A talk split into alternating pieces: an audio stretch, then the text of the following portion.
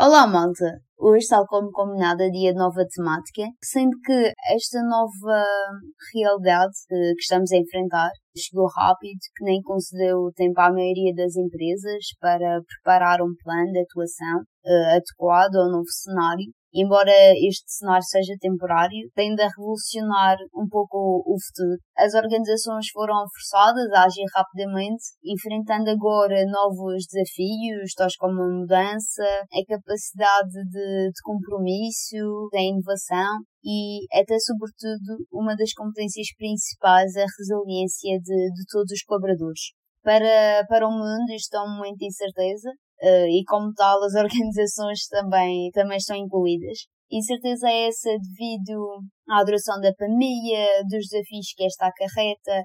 Meus amigos, eu não quero ser pessimista, mas tudo aponta para tempos difíceis. Então, em conversa com Gonçalo Vareta, Talent Attraction Consulting, faremos uma análise sobre o possível futuro das organizações o que é que esta pandemia pode levar nas alterações, digamos assim, na realidade laboral.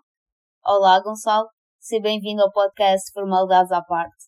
Eu sei que tens sido um dos ouvintes mais fiéis, por isso quero agradecer tanto pela tua disponibilidade, como também por teres aceito este desafio e não perderes um episódio. Bem, Petra, quero agradecer o convite. Fiquei muito feliz quando contactaste a pedir para vir falar aqui ao teu podcast. Quero-te dar também os parabéns. Acho que é uma ótima iniciativa e acho que, acima de tudo, a tua boa disposição faz com que, que estas gravações se tornem aqui uma boa companhia e, nesta altura, acho que é tudo aquilo que também procuramos. Obrigada, quero agradecer as tuas palavras também. E vamos direto ao assunto, não é? Vamos começar por analisar o regresso ao mundo do trabalho após quarentena. Uhum. E supostamente será um regresso progressivo, digamos assim, não é? Como é que estás a idealizar este nosso retorno à, à realidade? Bem, acho que não vai ser um, um, regresso imediato, pelo menos para a grande maioria dos setores de, de atividade. Aqui, uh, setores ou serviços que, pelas suas particularidades, deverão tomar as atividades que desempenham ou que desempenhavam sem restrições, entre aspas. Claro que, que haverá sempre aqui uma máxima que é respeitar as indicações para, para o distanciamento social e também para uma higienização mais, mais cuidada. Estes setores são, são setores críticos na sociedade, digamos assim. Críticos na medida em que permitem que esta se mantenha e, portanto, estes, estes serviços ou setores devem voltar, na sua grande uh, maioria, à sua forma normal de atividade. No entanto, existem aqui setores de, de atividade que, apesar de não descartar aqui a sua importância uh, para a sociedade, mas sim pela, pela sua forma de atuação, uh, vão ter aqui a oportunidade de, de regressar ao dito funcionamento normal, uh, mas de uma forma mais lenta ou, ou progressiva. Certamente serão, serão pensadas aqui formas de integrar as equipas e como tal poderemos vir a assistir uh, a equipas a trabalhar separadamente. N não sei, mas talvez parte da equipa poderá uh, trabalhar em, remote work, enquanto que a restante pode trabalhar a partir do, do escritório. No entanto, esta divisão também temos de ter aqui em conta que terá de ser feita através de algum algum padrão, não sei. Provavelmente poderá haver aqui uh, uma divisão tendo em conta o, o, perfil das pessoas ou as funções que os colaboradores têm e a necessidade destas mesmas uh, serem desempenhadas com cariz presencial. Ou no limite poderá aqui surgir uma indicação para que, para que estas equipas façam turnos e, e para que o espaço físico do escritório consiga suportar a presença de todos os colaboradores, mais uma vez sem implicar aqui estas restrições do distanciamento social. Portanto, acho que vai ser uma adaptação lenta, mas vai sempre depender do setor de atividade. Sim, exatamente. Eu conheço casos de pessoas que realmente estão a fazer eh, atividade quando não há assim tanto trabalho em determinadas secções.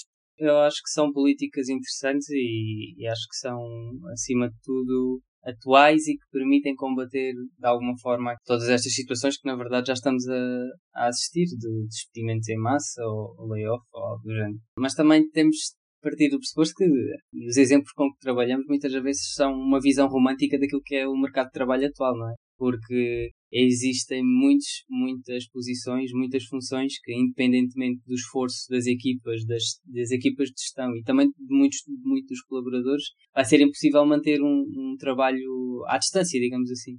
E já que estamos a falar em trabalho à distância, não é? Parece que, que o teletrabalho veio para ficar era já uma realidade para várias pessoas, tendo em conta isso e esta situação, não é? fomos todos obrigados a vir eh, para teletrabalho e realmente foi um grande desafio para as empresas que não estavam ainda habituadas a, a, lidar com este tipo de trabalho e até a nível de softwares e essas questões também tecnológicas também realmente foi um grande desafio. Mas após a pandemia e já estamos nesta fase de adaptação ao teletrabalho, portanto, creio que a adaptação minimamente já está a ser feita. Hum. Achas que será uma realidade utilizada por eh, várias empresas após a pandemia, digamos assim? Uma coisa é certa, esta situação e, portanto, esta pandemia pela qual estamos a passar tem impulsionado muitas empresas a adotar aqui formas de trabalho à distância, ao passo que outras empresas simplesmente acentuaram esta, esta realidade. Algumas empresas devem estar a passar neste momento por alguns processos de, de adaptação mais, mais complicados, não só pela sua estrutura mais complexa, mas também pela, pela massa operacional dos colaboradores ser, ser, mais, ser mais envelhecida. A verdade é que a situação em que estamos atualmente tem impulsionado muitas empresas a adotar formas de trabalho à distância, eh, ao passo que outras simplesmente acentuaram eh, esta realidade, ou seja, o remote work já acontecia em, muitas empresas. No entanto, existem, existem outras empresas que deverão estar a passar por processos de adaptação mais, mais lentos. Uh, não só pela sua estrutura mais complexa, mas também pela massa operacional de, de, colaboradores ser mais envelhecida e eventualmente poderá, poderá passar aqui por um processo adaptativo mais longo. Mas mais uma vez, uh, isto não significa que após a saída do estado de emergência todas estas empresas mantenham esta forma de, de trabalho. Certamente algumas vão regressar à disposição uh, inicial, aliás, porque lá está, a forma e a disposição que têm no mercado não permite uh, manter durante muito mais tempo ou garantir os serviços mínimos através de trabalho remoto. Portanto, um, acho que haverá certamente aqui um posicionamento nas empresas, por parte da gestão das empresas, melhor dizendo, que irão perceber que efetivamente existem posições que podem trabalhar a partir de casa ou através de, de um trabalho que não o espaço físico onde normalmente estão todos os colaboradores. Mas acredito que haverão aqui setores da, da sociedade que inevitavelmente vão ter de voltar à sua disposição normal. Sim, imagina, uma, quem tem uma função comercial, não é? Aquela pessoa que tem que estar sempre em contato com o cliente, uhum. tem que estar mais próximo do cliente e a nível de lidar com as pessoas. E eu acho que isso realmente, no meio empresarial, um departamento comercial é um dos departamentos que é muito mais complicado trabalhar à distância, por exemplo. Eu não quero que as pessoas achem que só as pessoas que não trabalham em ditos escritórios é que podem voltar ao trabalho porque não conseguem ou é muito difícil fazer o seu trabalho a partir de casa. E, e realmente tens razão. Eu acho que muitas pessoas vão ficar em casa, mas estas áreas de serviços mínimos, digamos assim, até nível do home office, né? Eu, na minha opinião, acho que, que ainda tem muito potencial para crescer. Mas além disso, as empresas com o home office também enfrentam novos desafios como por exemplo a comunicação com os colaboradores à distância. Eh, tanto a comunicação como os meios de comunicação. Estamos a falar de, do site, estamos a falar da comunicação interna, estamos a falar de vários pontos de comunicação que a empresa tem internamente e externamente realmente comunicação e o tipo de comunicação terá que se alterar, na minha opinião, um pouco para também se ajustar a esta realidade à distância, porque todos sabemos que a comunicação é um aspecto muito relevante, sobretudo em contexto organizacional. E achas que, que esta forma de comunicar vai se alterar, não se vai alterar? Eu acho que antes deste estado de pandemia, comunicação interna já, já tem vindo a alterar eu, eu não tenho muita experiência profissional, mas da que tenho, lembro-me sempre de, de, uma comunicação que tendia a, a ser cada vez mais próxima com o colaborador. Não vou basear em nenhum autor, mas acredito que quanto mais próxima, mais um sentimento de pertença vai existir uh, num colaborador. Se reflete aqui de alguma forma numa demonstração de atenção pelo colaborador, pode eventualmente desencadear aqui o engagement com a função e com, e com, a, própria, e com a própria empresa também uma forma de, de garantir aqui a motivação por parte do, dos colaboradores. Os recursos humanos, tal como todas as áreas uh, qualquer empresa, estão a passar aqui por um, um processo de adaptação. Eu acredito que estamos a passar por uma adaptação intensa. Atrevo-me a dizer que certamente haverão aqui processos que terão de ser redefinidos não só relativamente à comunicação interna, e também pegando aqui um pouco daquilo que é a minha prática, atualmente já estamos a, a assistir a, a, processos de integração de novos colaboradores, portanto, processos de onboarding totalmente remotos. Também alguns processos de recrutamento 100% digitais, de, de avaliação de, de elegibilidade dos candidatos à distância. Por falar em processos de recrutamento e seleção, em curso, aqueles que não, que não são assim tão urgentes foram cancelados, não é? Mas realmente ainda existem funções que existem necessidades mesmo eh, específicas para ocupar o cargo e então houve uma adaptação dos processos de recrutamento e seleção. Nesta fase substituíram as entrevistas presenciais por entrevistas à distância. E tu que és da, da área de recrutamento e talent, achas que esta metodologia pode ser mais recorrente num processo de seleção daqui para a frente, por exemplo? Quando falamos num, num, processo de recrutamento, não estamos só a englobar aqui a, a fase presencial, digamos assim. Existe muito, muito trabalho de, de back-office e, e, portanto, grande parte do processo de recrutamento é garantido sem a necessidade de uma presença física por parte do candidato e também por parte do, do entrevistador.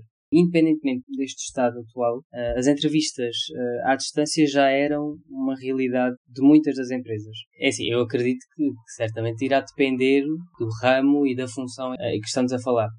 Mas sim, acredito que já existem muitas empresas que já adotaram esta metodologia de garantir processos de recrutamento de alguma forma online. Exemplo disso são as fases que eu, que eu tinha falado há pouco, em que uh, existe uma primeira abordagem aos candidatos que passa precisamente por uma chamada, por uma entrevista telefónica ou até videochamada como forma de, de entrevista.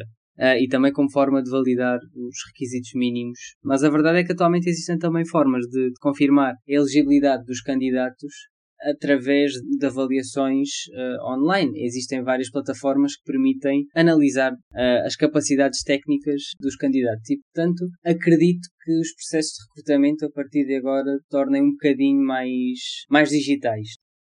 E para acabarmos esta conversa, tendo em conta a realidade do recrutamento, que realmente pode ser mais digital daqui para a frente, não quer dizer que, na minha opinião, não seja importante haver uma entrevista presencial, porque quando vês uma pessoa através de uma videochamada, acabas por vê-la apenas só pela metade e não pelo todo, digamos assim. Na minha opinião, fica a faltar a avaliação da comunicação não verbal, como por exemplo, o que tu achas? Existem aspectos da comunicação não verbal que, eventualmente, através de uma chamada uh, telefónica ou até mesmo de uma videochamada, que, que certamente não, o entrevistador não vai conseguir captar e, e por sua vez, o, o, candidato também pode não conseguir expressar da melhor forma as suas, as suas capacidades. Certamente também haverá formas de nos adaptarmos a esta realidade e também tentar combater esta, esta dificuldade. No entanto, esta realidade também vem aqui exigir uma, mais uma vez uma adaptação por parte uh, tanto do entrevistador como do entrevistado, aqui a adaptar-se a esta nova realidade. Já existem formas no processo de recrutamento que estas barreiras sejam ultrapassadas. Por exemplo, existem processos de recrutamento que se iniciam com um vídeo, um pitch, em que as pessoas se apresentam e que as pessoas não têm que estar de alguma forma a falar em direto para os entrevistadores e, portanto, permite que as pessoas se, se preparem melhor. Obrigada, Gonçalo, mais uma vez. Uh, agradeço a tua disponibilidade. Agora, vou abordar um pouco o lado dos colaboradores nesta, nesta incerteza também, porque é importante dar os dois lados da moeda. E então, eh, nesta sequência, é claro que as organizações não são as únicas a ter que lidar eh, com este trabalho de acompanhamento, como já referimos anteriormente. As próprias pessoas também devem de agir, de gerir os seus sentimentos e pensamentos negativos. É claro que não é uma tarefa fácil, mas é a melhor forma de resistirmos ao medo e à ansiedade adaptação, acho que, na minha opinião, é a palavra de ordem e deve ser. E esta adaptação leva à minimização dos efeitos da pandemia, tanto na nossa vida social, pessoal e económica também. Neste momento, quando sairmos de casa, teremos que nos adaptar e, até caso seja necessário, teremos que nos redefinir é importante esta análise para que consigamos minimamente sair desta situação com os menores danos colaterais possíveis. Também é importante ter atenção que o pensamento positivo ou investir em tarefas de lazer e até ações de formação podem nos ajudar a passar mais tempo a fazer algo que gostamos e comatar um pouco as incertezas existentes. Esta crise, esperemos nós, não, não irá durar para sempre. Portanto, nesta fase temporária, temos que investir em nós e também na nossa empregabilidade. E felizmente a pandemia aumentou também a vontade das pessoas se atualizarem, a nível de conhecimento, fazendo o curso online, a fim de aprender coisas novas ou até investir naqueles pontos de melhoria.